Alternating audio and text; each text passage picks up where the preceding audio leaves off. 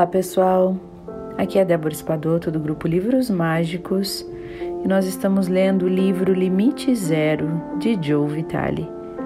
Nós vamos iniciar hoje um novo capítulo chamado Charutos, Hambúrgueres e Matando o Divino. Estou curiosa para saber o que, que esse capítulo nos traz.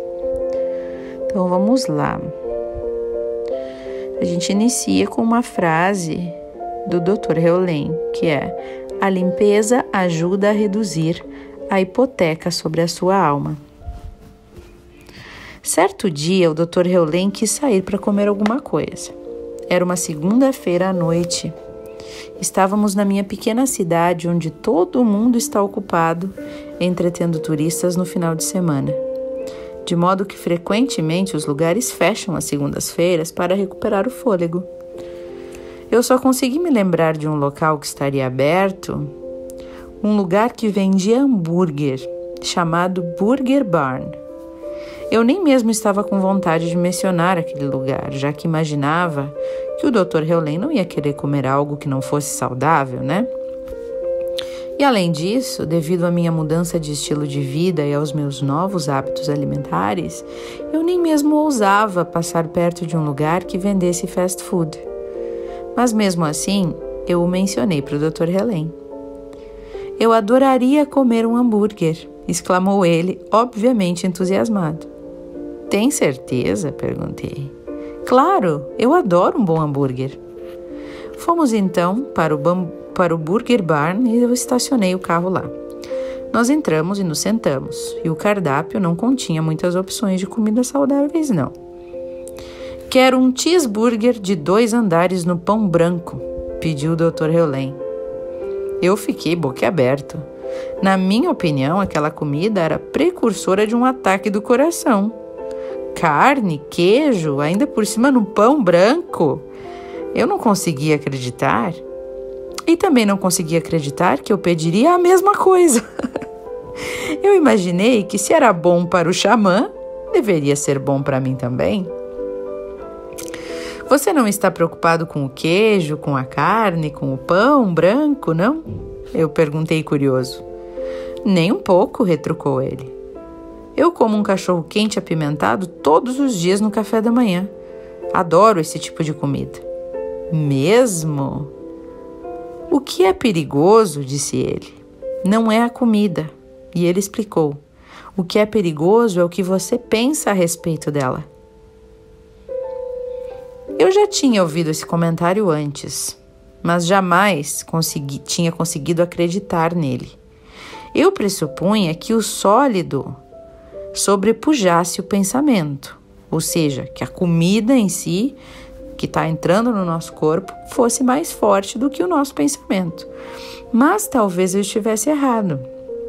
E ele prosseguiu explicando. Antes de comer qualquer coisa, eu digo mentalmente para a comida: eu te amo. Se eu estou trazendo qualquer coisa para esta situação que faria com que eu me sentisse mal enquanto estivesse comendo você, não é você. Não é nem mesmo eu. É algo que ativa aquilo pelo que eu estou disposto a ser responsável. E em seguida eu saboreio a refeição, porque agora a comida vai estar purificada. Uma vez mais, o discernimento do Dr. Heulen me surpreendeu e me despertou. Eu passara tanto tempo, mas tanto tempo lendo a respeito de problemas de saúde e de advertências sobre a comida que eu não conseguia apreciar um simples hambúrguer. E eu decidi então fazer uma limpeza. Quando a comida chegou, eu a comi com um grande prazer. Este é o melhor hambúrguer que eu já comi, disse para o Dr. Heulen. Ele estava tão impressionado que pediu para falar com o cozinheiro e em seguida agradeceu ao homem. Este Não estava acostumado a que as pessoas elogiassem os seus hambúrgueres fritos com uma grande quantidade de óleo, de modo que nem ele soube o que dizer. E nem eu. Eu fiquei ansioso quando mostrei a minha casa para o Dr. Reolém. Tenho charutos na sala de ginástica e parece irônico eu me exercitar de manhã e fumar à noite, mas a minha vida é assim.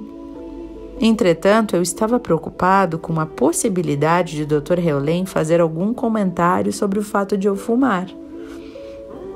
Eu mostrei a ele os meus diferentes tipos de aparelhos fotografias de fisiculturistas famosos na paredes, os certificados que recebi dos concursos de preparo físico que eu participei, etc. Eu tentei manter ele afastado dos charutos que estavam lá sobre um banco, mas ele reparou neles. O que é isso? ele perguntou. Charutos? Eu respondi com um suspiro. Você fuma enquanto se exercita? Não, eu fumo à noite, expliquei.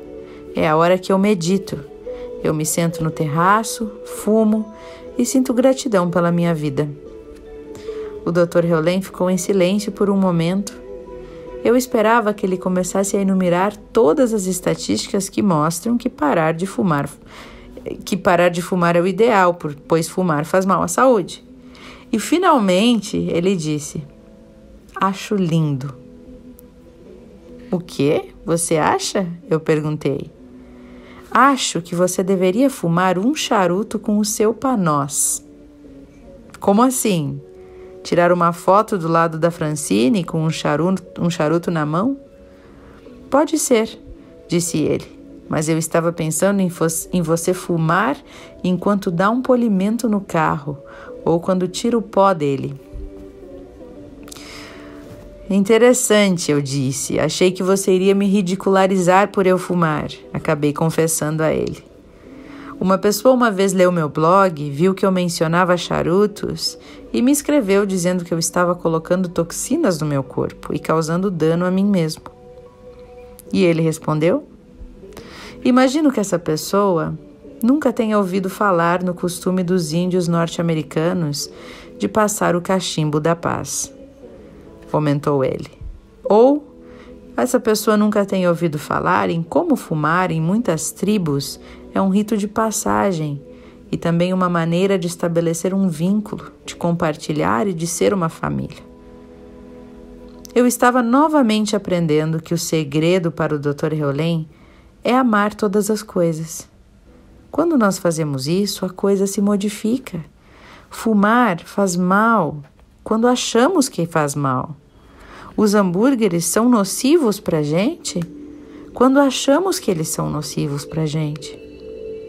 Como acontece com tudo nas antigas tradições havaianas, tudo começa com o pensamento e o grande agente de cura é o amor. Eu estava finalmente começando a compreender o que o Dr. Heulen estava dizendo e estava percebendo como é importante chegar ao limite zero. Mas nem todo mundo sentia o mesmo que eu. Certa noite eu ofereci um teleseminário né, e contei a todo mundo as minhas experiências com o Dr. Heulen, cuja maioria eu descrevi aqui já neste livro. E as pessoas ouviram atentamente e fizeram perguntas. Pareciam entender que eu estava explicando tudo aquilo que eu estava explicando. Mas, para minha surpresa, no final da chamada, elas retomaram o seu modo habitual de pensar. Embora todas tenham concordado que precisamos assumir 100% de responsabilidade pela nossa vida, aquelas pessoas estavam uma vez mais falando sobre os outros. Embora todas tivessem concordado que o método de limpeza que o Dr. Heulen me ensinou era realmente poderoso, elas retornaram aos antigos hábitos. Certa mulher me declarou assim: Não quero dizer sinto muito porque eu vou me tornar a coisa que eu disser depois disso. Como é que é? A mulher declarou: Não quero dizer sinto muito, porque eu vou me tornar a coisa que eu disser depois disso. Tive vontade de dizer para ela: Bom, podemos fazer uma limpeza nisso também. sabendo que a declaração dela era apenas uma convicção. No entanto, apenas comentei o seguinte: o Dr. Heulen diz que devemos fazer o que funciona para nós. Admito que inicialmente eu achei isso frustrante, mas depois eu compreendi que eu também tinha de fazer uma limpeza nisso. Afinal de contas, se eu assumo 100% de responsabilidade pelo que eu experimento, eu estou experimentando aquelas pessoas também. E se a única ferramenta que eu posso usar para fazer a purificação é o eu te amo e as frases do Ponopono, então eu preciso fazer uma limpeza no que vejo nos outros já que o que eu vejo neles está em mim também. Essa pode ser a parte do Ho Oponopono mais difícil de entender. Não há nada lá fora. Quando a gente olha uma coisa no outro, não está no outro, está na gente. É a gente que está vendo e assimilando aquilo. Tudo está em você. Tudo que você experimenta, você o faz dentro de si mesmo. Vou fazer um parêntese aqui. Eu estou recebendo várias mensagens das pessoas que escutam o livro, várias, várias. E as pessoas vêm com histórias, né? Eu tô passando por esse momento, eu tô tá me acontecendo tal e tal coisa, assim como tu, eu tô passando por isso. E eu tenho parado para pensar que eu tô atraindo essas coisas, né? Que eu tô que, eu, que são pessoas que estão me trazendo um alerta. É assim que eu tô recebendo essas mensagens. São pessoas que estão me trazendo um alerta do que eu preciso melhorar. Né? Então eu procuro à noite de, revisar o meu dia, olhar essas mensagens que eu recebi, olhar alguma situação ou outra que me deixou angustiada durante o dia e limpar isso em mim. Se está chegando em mim, é porque eu também tenho aquilo e eu também tenho que limpar. Então a situação da fulana que me trouxe uma situação lá eh, em casa com a mãe dela, eu também tenho que limpar dentro de mim. Entende? Então eu tô olhando tudo que essas pessoas estão me mandando como algo que eu preciso limpar, um lembrete para eu limpar.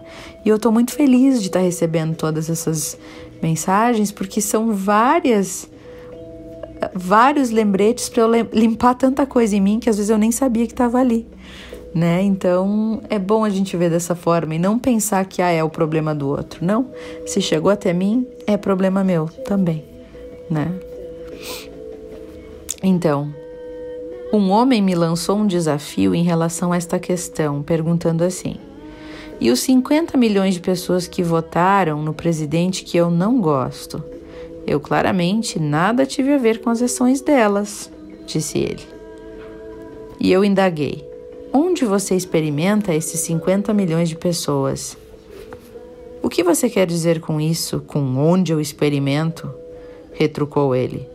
Eu leio a respeito delas e eu as vejo na televisão, e é um fato que todas elas votaram nele.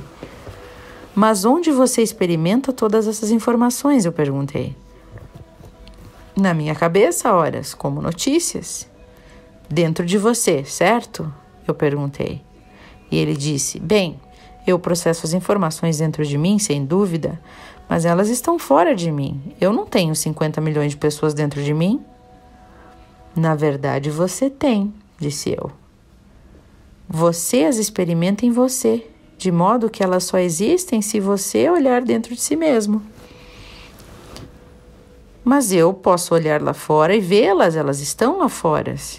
Lá fora, disse ele. Você as vê dentro de si mesmo. Tudo que você processa está em você. Se você não processar uma coisa, ela não existe. Isso é como uma questão de ser uma árvore que cai na floresta e não há ninguém presente. Ela faz algum barulho? Exatamente. Mas isso é loucura. Exatamente, eu concordei. Mas é o caminho de casa. É isto. E eu decidi então testar este homem um pouco mais. Eu perguntei para ele: Você é capaz de me dizer qual será o seu próximo pensamento? Ele ficou quieto por um momento, desejando dar uma resposta, mas compreendeu que não ia conseguir dar aquela resposta. Ninguém pode prever o que vai pensar em seguida, eu disse. Você pode até verbalizar o pensamento depois que ele ocorrer, mas o pensamento em si surge do inconsciente. Você não tem controle sobre ele. A única escolha que você tem é agir ou não em função daquele pensamento depois que ele aparece. Não entendi, disse o homem. E eu expliquei: você pode fazer uma série de coisas depois que o pensamento surge, mas ele está sendo gerado no seu inconsciente. E a fim de limpar o inconsciente para ter melhores pensamentos, você precisa fazer outra coisa. Como, por exemplo, o que? O homem perguntou. Bem, eu estou escrevendo um livro a respeito desse assunto. Referindo-me ao livro que você tem agora nas mãos, tá? Eu falei para o homem deste livro. E ele disse: E o que isso tem a ver com os 50 milhões de pessoas que estão lá fora que votaram no presidente que eu não gosto? Elas não estão mais lá fora do que os seus pensamentos, eu disse. Tudo está dentro de você. Tudo que você pode fazer é uma limpeza em você, a fim de remover o repositório de programas da sua mente. E à medida que você vai fazendo essa limpeza, os pensamentos que surgem vão sendo mais positivos, produtivos e até mesmo mais amorosos. E ele disse: Eu ainda acho tudo isso muito loucura. Mas ok, vou fazer uma limpeza nisso. Vou fazer uma limpeza assim mesmo. É exatamente provável que ele nunca tenha entendido a questão, mas para que eu chegue ao limite zero, eu preciso assumir a total responsabilidade pelo fato de ele não ter entendido nada. A memória dele é a minha memória, lembra? Como se fosse um vírus compartilhado. O programa dele, então, é o meu programa. E o fato de ele ter expressado esse programa para mim significa que eu compartilho do mesmo programa. Assim, à medida que eu for me livrando deste programa, o mesmo acontecerá com aquele homem que se interligou a mim. Enquanto eu escrevo essas linhas, eu estou dizendo agora na minha cabeça: Eu te amo. Em todos os meus pensamentos, estou dizendo: Eu te amo. E por trás das palavras, por trás da digitação que estou fazendo, por trás deste computador, por trás dos bastidores, eu estou dizendo: Eu te amo. O fato de eu dizer eu te amo enquanto trabalho, enquanto escrevo, enquanto leio, enquanto me divirto, enquanto converso ou quando eu apenas penso, é a minha tentativa de purificar, de apagar e de eliminar tudo entre mim e o zero. Você consegue sentir este amor? Gente, eu vou pagar, parar o áudio por aqui, né? Porque senão vai ficar muito longo. Mas bastante interessante o que ele diz, né, neste áudio. Achei divino, assim, ele trazer, parece a confirmação do que eu fiz essa semana mesmo, né? Que é amar as, as sobremesas que eu comi, as comidas que eu tenho comido. E realmente eu tô fazendo isso e agora ele confirmou, vou fazer ainda mais, né? Desejar muito amor pro. Desejar muito, muito amor para as comidas que eu vou colocar para dentro e abençoar tudo. Porque a gente que, que, que bota, que, como é que é? Aquela palavra que roga uma praga, né? Para as coisas que a gente bota na boca. E elas seguem a nossa energia. Então, sempre foi difícil para mim acreditar nisso, mas eu vou purificar. É tudo que eu tenho a fazer. Eu vou limpar tudo isso, vou continuar limpando até que alguma hora isso vai realmente bater diferente. É, é, é, é engraçado, né? Porque eu não tô. Eu até respondi uma mensagem hoje, hoje falando isso, de alguém que me escreveu do grupo. Eu não tô sentindo, assim, mudanças extremamente diferentes que eu posso contar pra uma pessoa, nossa, fiquei rica ou qualquer coisa assim, mas eu tô tendo os meus pequenos milagres, que é justamente o que é muito importante para mim, sabe? Que eu tô conseguindo ver a vida, assim, de uma maneira diferente, com olhos diferentes como se antes os problemas que eu tinha e agora eles ainda existem, mas eu estou conseguindo encarar eles com uma leveza diferente. É como se ficasse mais leve. É como se a dificuldade, se as coisas negativas ficassem um tanto mais leves. E eu estou muito feliz por isso, né? Que, nossa, eu, por mim eu vou me manter com esse poder do eu te amo dentro meu, do meu pensamento o tempo inteiro. Eu tô fazendo isso bastante, até enquanto eu leio aqui para vocês, né? E agora eu tô pensando, eu te amo, eu te amo. E vou limpar tudo que vem até mim, como eu comentei antes. E acho que os áudios estão cada vez melhores, né? E essa questão realmente é tudo de a gente ter dentro da nossa mente que somos responsáveis e que tudo depende do nosso do que a gente faz com aquele nosso pensamento, né? Bom, pessoal, eu desejo a vocês ótimas reflexões a partir disso e vamos amar cada vez mais aquilo que a gente põe para dentro da gente e tudo que está à nossa volta. Um beijo enorme e até o próximo áudio.